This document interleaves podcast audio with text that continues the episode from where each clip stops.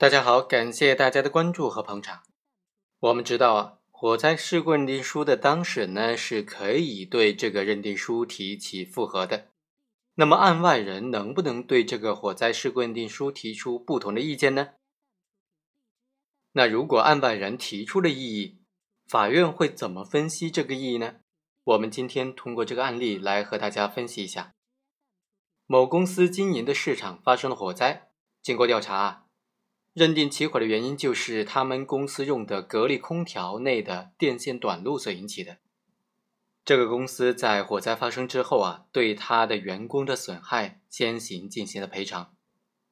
赔偿之后，这个公司就向法院起诉，认为生产空调的这个格力公司啊，它的空调产品存在巨大的产品缺陷，导致了这个公司遭受了经济损失，所以呢，就要求赔偿。在诉讼过程当中，原告就提交了火灾事故认定书、公安部门出具的技术鉴定报告以及火灾的现场照片。他的证明目的就是说，引发火灾的原因是空调电源短路所导致的，火灾导致原告遭受了巨大的损失。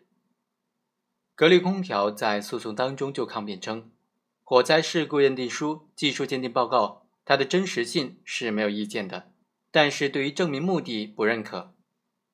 认为技术鉴定的结果是错误的，火灾不是空调电源短路所造成的。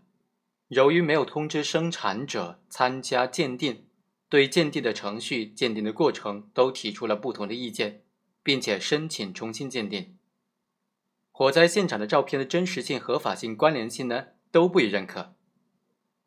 最终，法院怎么看待格力公司提出的这个抗辩呢？格力公司一直坚持说，他们从头到尾作为案外人、第三人，没有参与到这个火灾事故的调查之中。现在，原告拿出一个火灾的事故调查结果，就认为我们格力公司应当承担赔偿责任，这显然是不公平的。法院经过审理，就认为呢，火灾事故认定书、技术鉴定报告。都是作为火灾事故处理调查的主管行政机关做出来的，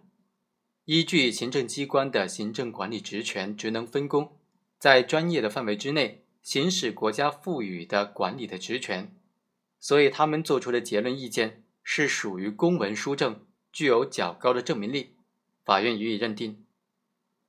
可见呢，案外人对于火灾事故认定书啊这一类技术鉴定结果是很难提出有效的质疑的。好，以上就是本期的全部内容，我们下期再会。